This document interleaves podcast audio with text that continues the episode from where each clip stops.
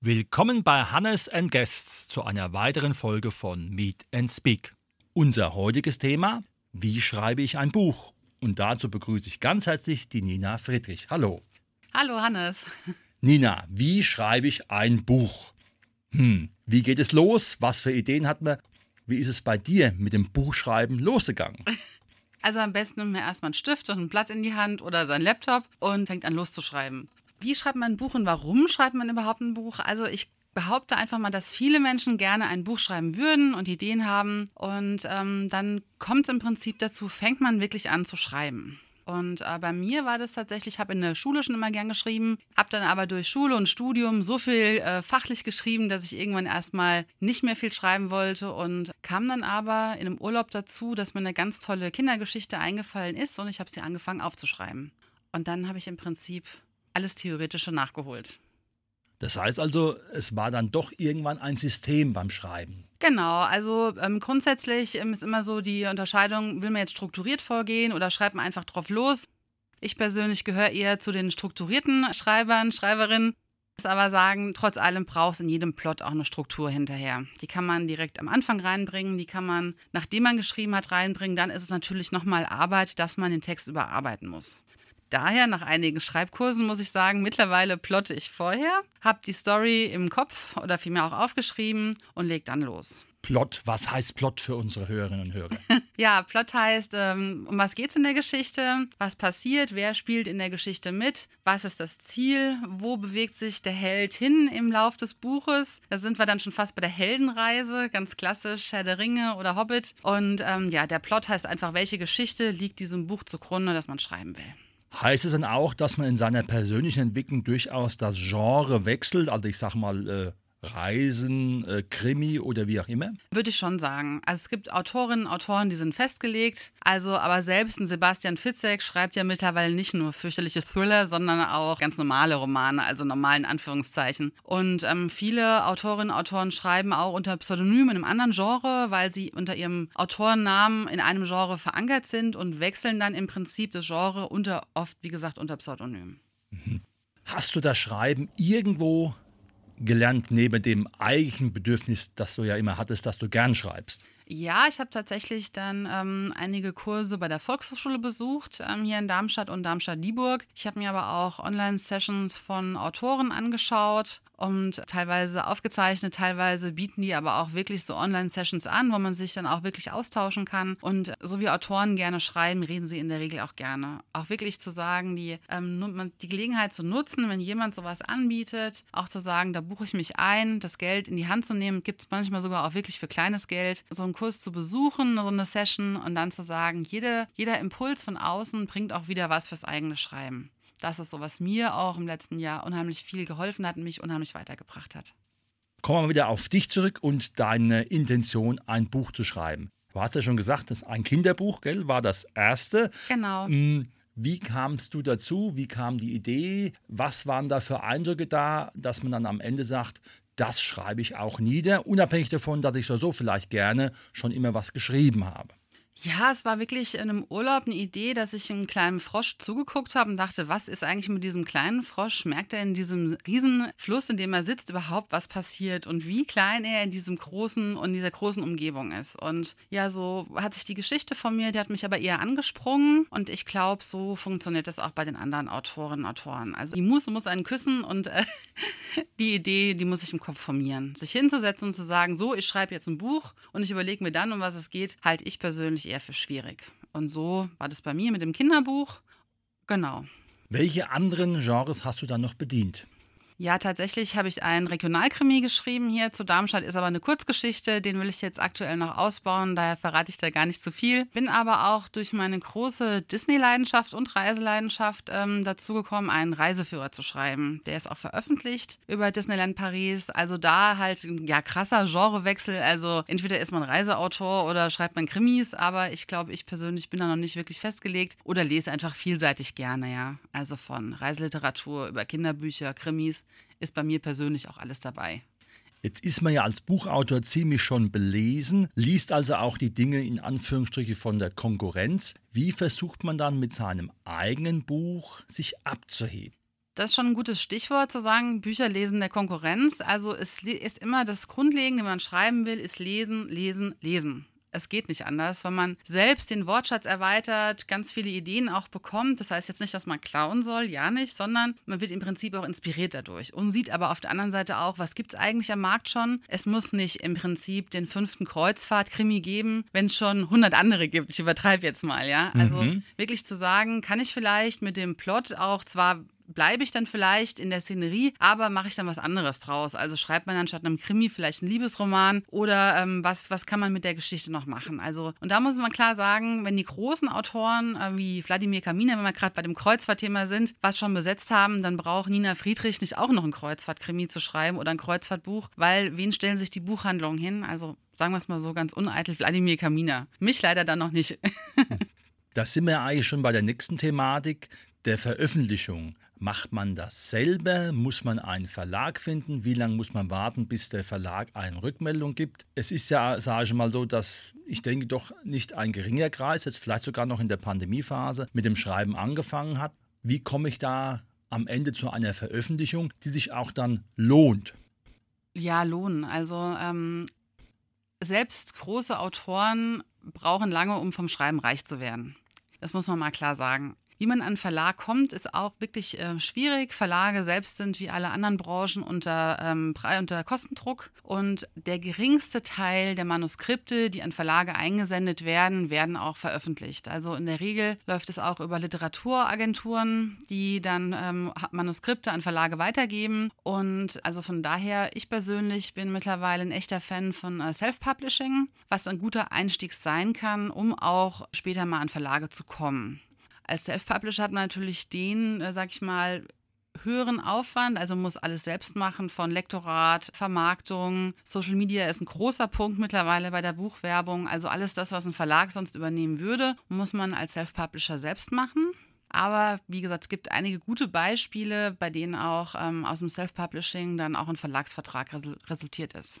Man muss dann quasi in, in, gewisser Weise in Vorleistung gehen, wenn man so ein Buch dann drucken will. Und geht man dann mit dem Buch von Buchhandlung zu Buchhandlung und sagt, wollt ihr das für mich verkaufen? Oder wie muss man sich das vorstellen? Ja, so in etwa. Also wenn man tatsächlich sagt, okay, ich äh, lebe jetzt hier in Darmstadt und hat ein Buch, das man verkaufen möchte, geht man von Buchhandlung zu Buchhandlung und macht Werbung dafür, wenn man das als Self-Publisher ähm, vermarkten will. Es gibt natürlich aber auch die großen äh, Plattformen. Ich will jetzt gar nicht so, gar nicht Werbung für das große A machen, aber es gibt auch einige Self-Publisher-Formate wie Book on Demand. Dort lädt man im Prinzip sein Buch hoch und es wird von dort aus auf alle anderen Online-Buchhandlungsplattformen ähm, verteilt. Und man kann mit, wenn man Verlagsnummern hat, auch im Prinzip ganz normal im Buchhandel gelistet werden. Mhm. Ist natürlich für den Buchhandel charmanter, wenn die das einfach beziehen können über den Großhändler, anstatt dann einzelne Auflagen beim Autor zu kaufen.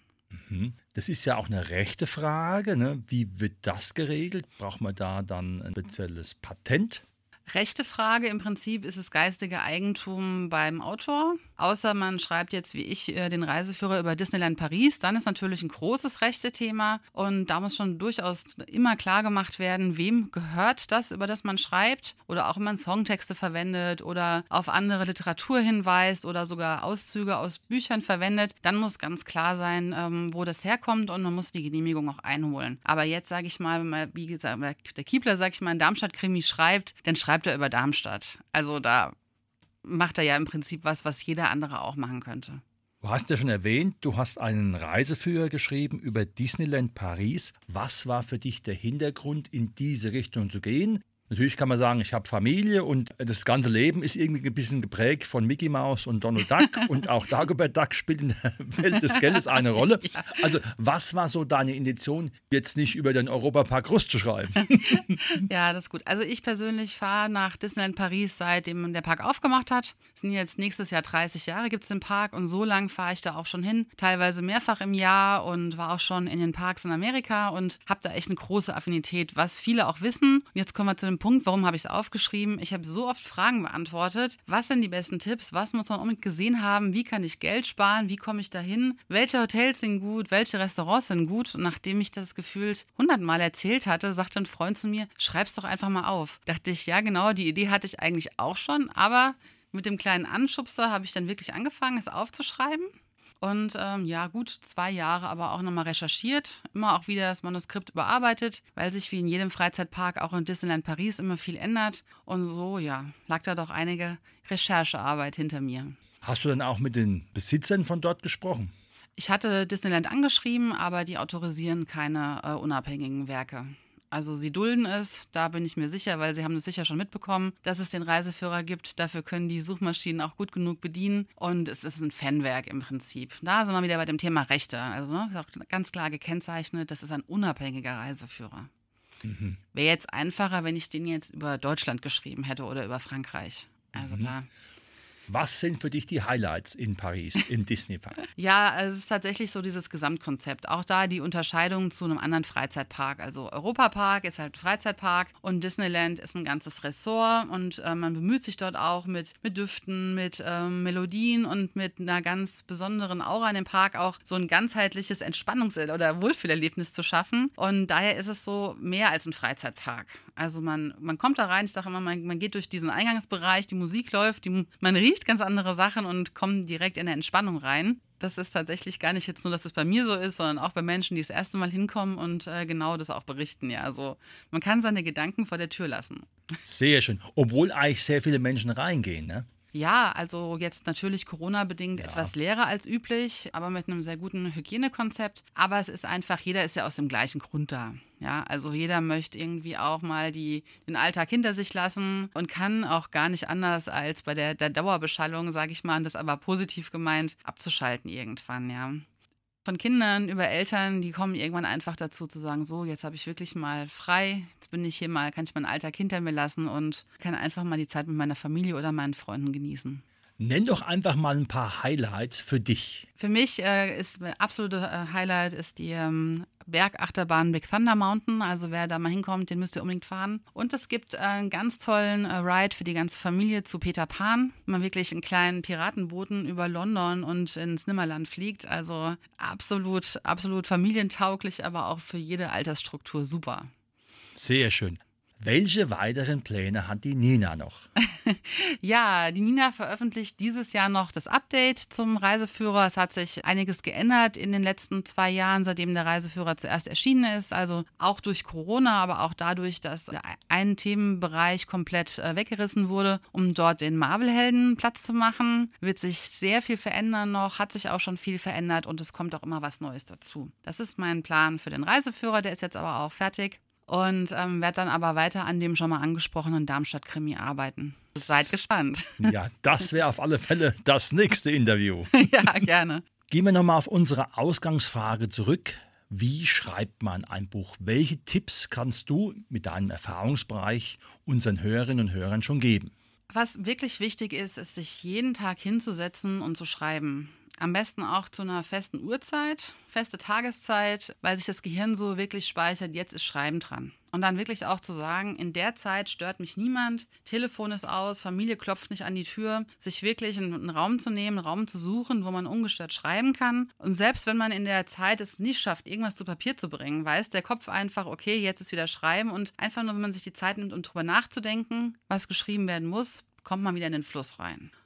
Wie kommst du zu deinen Inspirationen? In Austausch zu gehen mit anderen Autorinnen und Autoren, da gibt es ganz viele tolle Möglichkeiten. Also viele, auch bekanntere Autoren sind mittlerweile bei Instagram aktiv oder bei Facebook. Es gibt bei Twitch auf den Plattformen, kann man Autoren beim Schreiben zugucken. Es gibt Menschen, die sich zum gemeinsamen Schreiben verabreden, sei es über irgendein Online-Tool, um wirklich zu sagen, man ist auch nicht allein, man kann sich austauschen und sich nebenbei auch noch ein Netzwerk aufbauen kann. Und das ist äh, egal, ob im privaten oder im beruflichen, auch beim Schreiben eklatant wichtig, ein gutes Netzwerk zu haben an Menschen, die auch mal einen Zwischenstand geben. Ist es gut so? Ist man auf dem falschen Dampfer? Ist da vielleicht irgendwie eine Logikfehler auch in einem Text? Und einfach auch mal Korrektur lesen.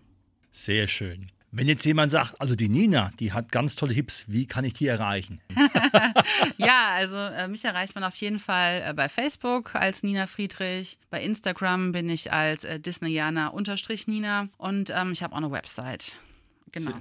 Sehr, hm, sehr schön, das ist ja immer ganz wichtig. Ja, ich glaube einfach so, dieses äh, wirklich in die Welt rausgehen, offen bleiben für Eindrücke, Menschen beobachten, Stimmung wirken zu lassen und dann einfach die Kreativität auch sprudeln zu lassen. Also allein zu Hause zu sitzen und ähm, darauf zu warten, dass die Ideen kommen, ist, glaube ich, schwierig. Also es ist so dieses Thema, offen durch die Welt zu gehen, ist wie bei allem anderen, auch beim Schreiben, extrem wichtig. Und äh, selbst wenn es mal nur ein Wochenende ist, dass man in eine andere Stadt fährt oder ein anderes Land besucht für einen Kurztrip, es gibt wieder neue Eindrücke und ich sage, ich komme aus keinem Urlaub zurück ohne neue Ideen für ein Buch oder für eine Kurzgeschichte.